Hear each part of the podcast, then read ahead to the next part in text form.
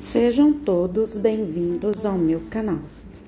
Vocês começarão a ouvir hoje a leitura do livro Vivendo nas Linhas de Frente, de, de Deb Hitler. Capítulo de hoje é a introdução.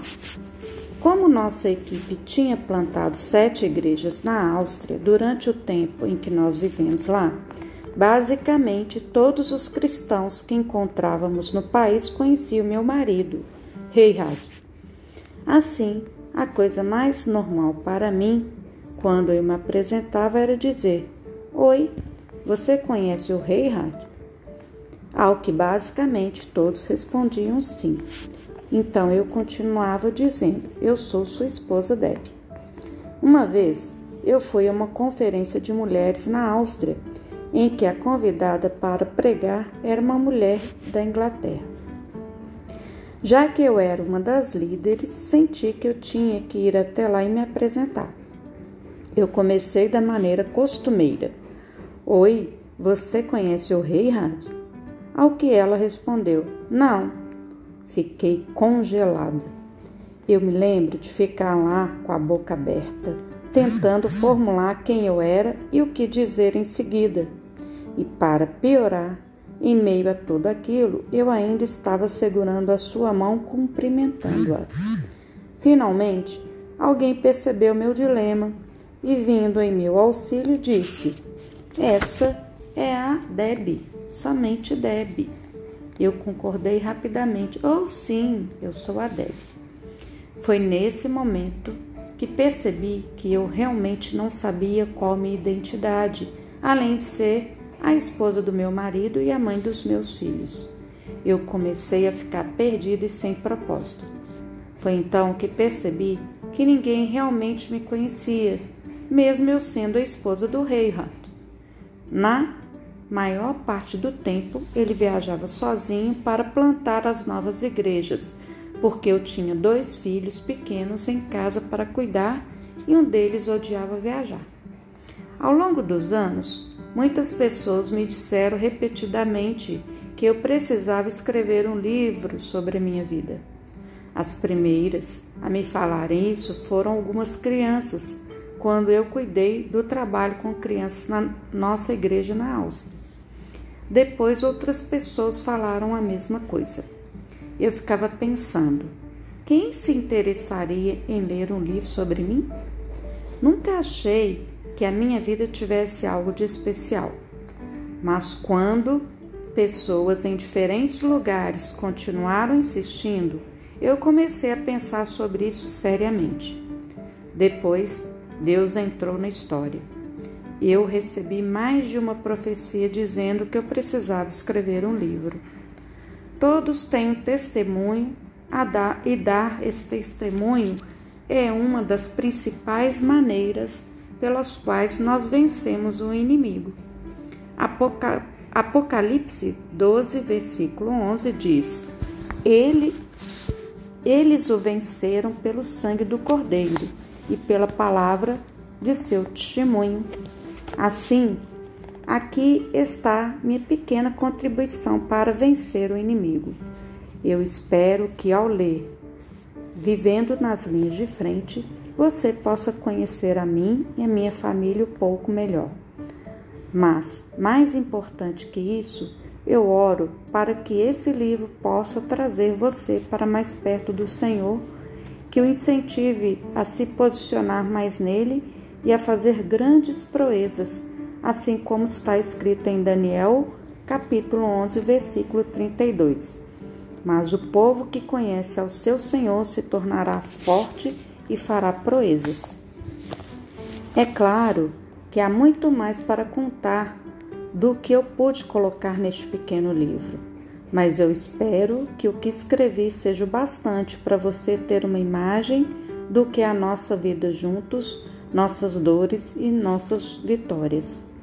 Que você seja encorajado caso se encontrem em algumas das minhas das muitas circunstâncias que nós já enfrentamos e que estão aqui relatadas. Que você veja onde nós já abrimos o caminho, por assim dizer, para que você e outros possam continuar em frente mais facilmente e ir bem mais longe. Obrigada por comprar este livro. Continue a ser abençoado, porque você já é abençoado com toda sorte de bênçãos espirituais nas regiões celestiais, assim como diz em Efésios capítulo 1, versículo 3. Abençoado seja o Deus e o Pai de nosso Senhor Jesus Cristo, que nos abençoou com toda sorte de bênção espiritual nas regiões celestiais em Cristo. Grifo meu. Depois continuaremos os próximos capítulos. Obrigada.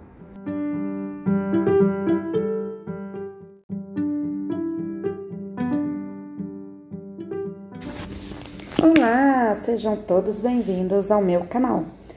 Vamos continuar a leitura do livro Vivendo nas Linhas de Frente, de Debbie Hitler. Começaremos o capítulo 1, que será dividido em duas partes. Parte 1: Coisas de Família. Crescendo em Los Angeles. Na verdade, eu não sou uma californiana nativa, pois nasci em uma pequena cidade na Pensilvânia. Mas a minha família se mudou para a Califórnia quando eu tinha três anos e minha única irmã tinha seis meses. Todo o resto de nossa família, avós, primos, tias e tias, ainda estava na Pensilvânia. Então nós crescemos isolados de um grupo familiar maior. Éramos apenas nós quatro, por nossa própria conta. Los Angeles era um lugar muito assustador para uma criança crescer. Mesmo sendo final dos anos 60 e início dos anos 70, já era um lugar muito perigoso, com gangues espalhadas por todos os lugares no centro da cidade.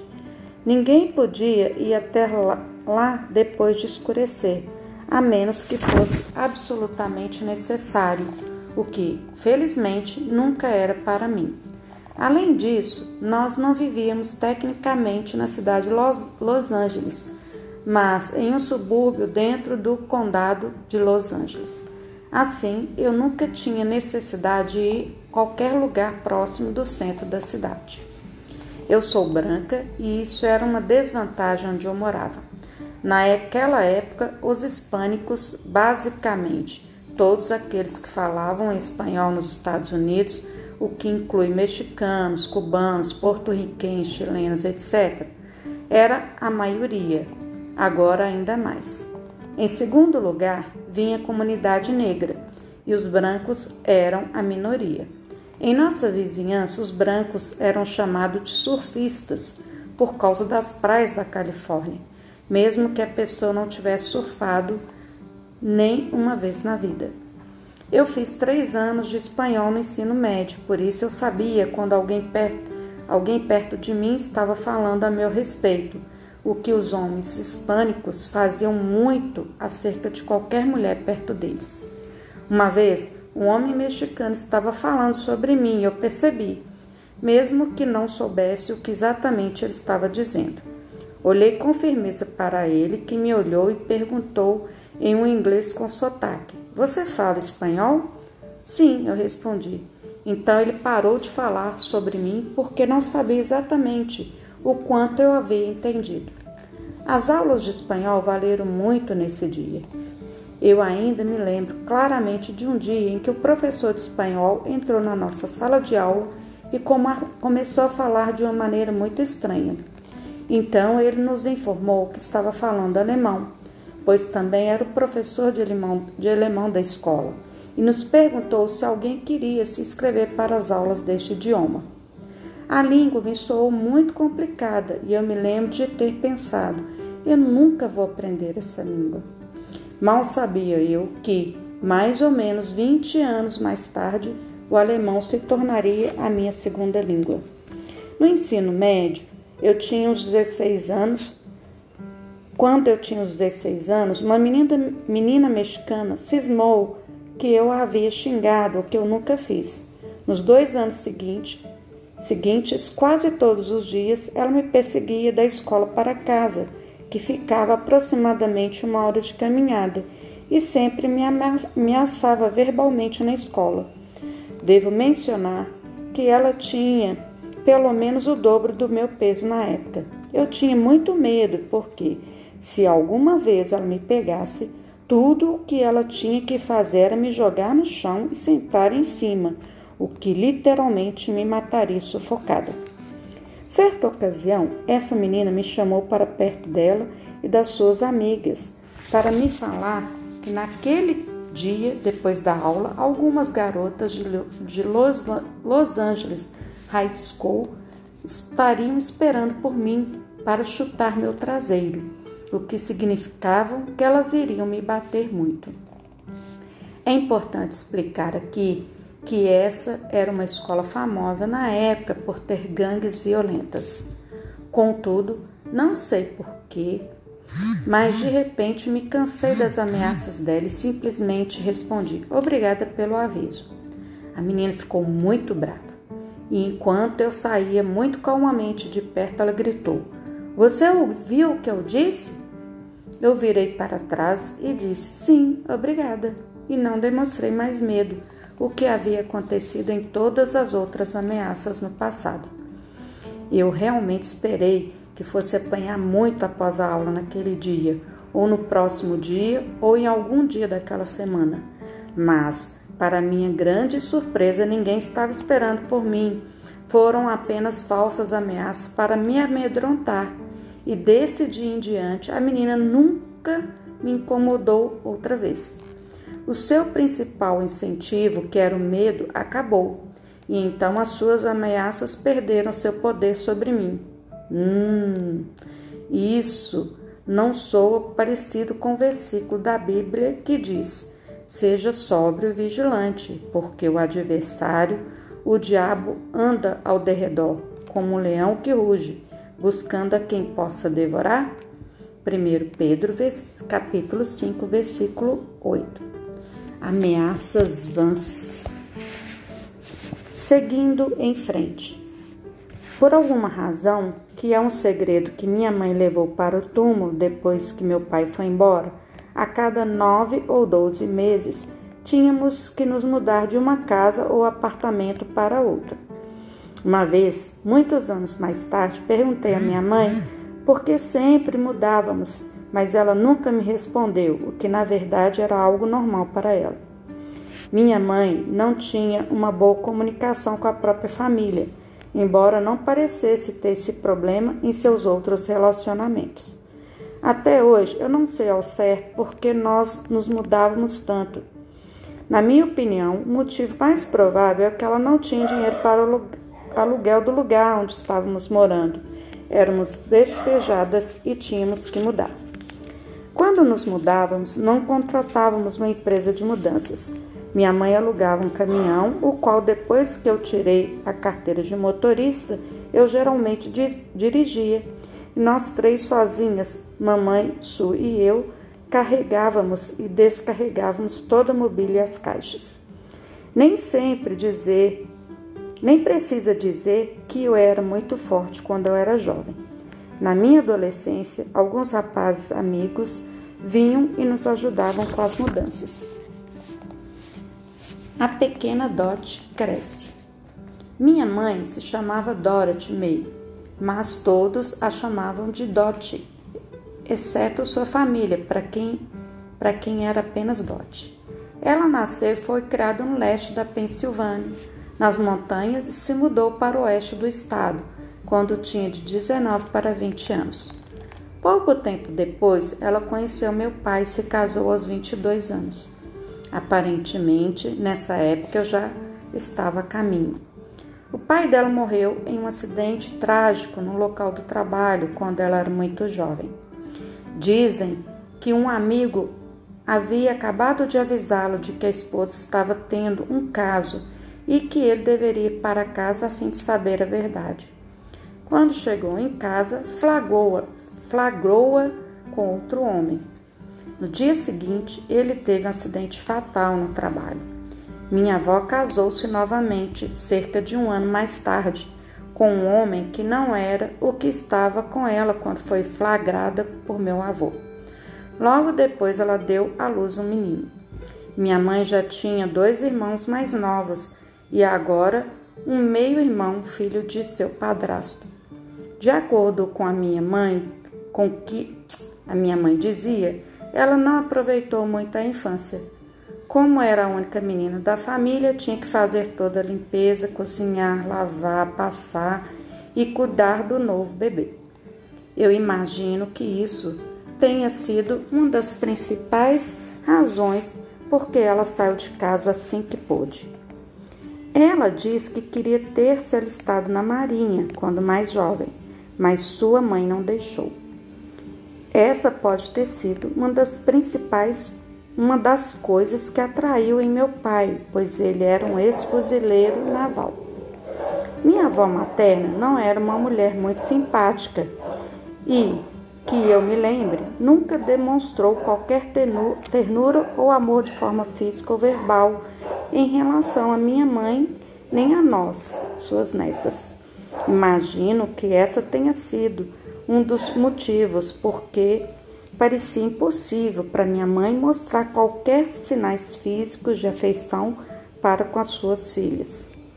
Eu me lembro de uma conferência de mulher da qual participei em que houve um apelo para irmos à frente a fim de perdoarmos nossas mães por coisas passadas. Eu já tinha resolvido minhas questões com minha mãe, mas senti que, mesmo assim, deveria ir.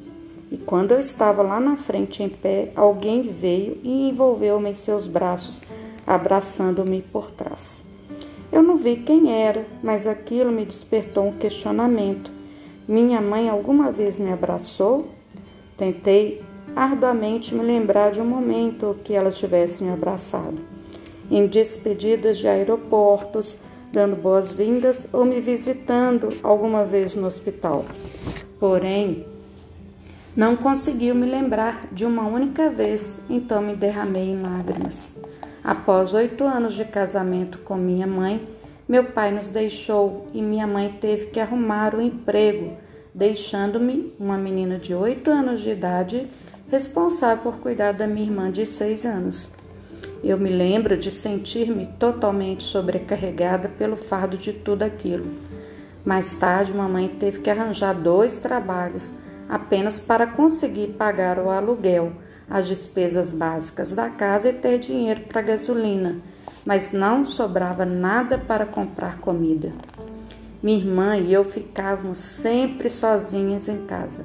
Muitas, muitas vezes o nosso único jantar era um simples pedaço de pão branco sem nada para colocar dentro. Nós tentávamos fazê-la procurar assistência social do governo para nos ajudar com comida, mas ela era muito orgulhosa. Depois de muitos anos, ela faliu e finalmente foi tentar obter ajuda, mas eles disseram que ela ganhava muito dinheiro e a ajuda foi recusada.